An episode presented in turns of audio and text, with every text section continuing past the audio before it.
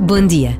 O dia de amanhã tem um significado especial para milhares e milhares de jovens que, por todo o mundo, contam os dias para rumar a Lisboa por causa da próxima Jornada Mundial da Juventude. A contagem decrescente é cada vez mais intensa e o sonho vivido nos últimos anos torna-se realidade a cada dia que passa. A partir de amanhã, faltam apenas 100 dias para que tudo comece. O maior encontro de jovens de todo o mundo vai acontecer no nosso país. Jovens que se querem encontrar com o Papa Francisco, que o querem escutar e ser sinal de uma fé e de uma esperança aberta a todos.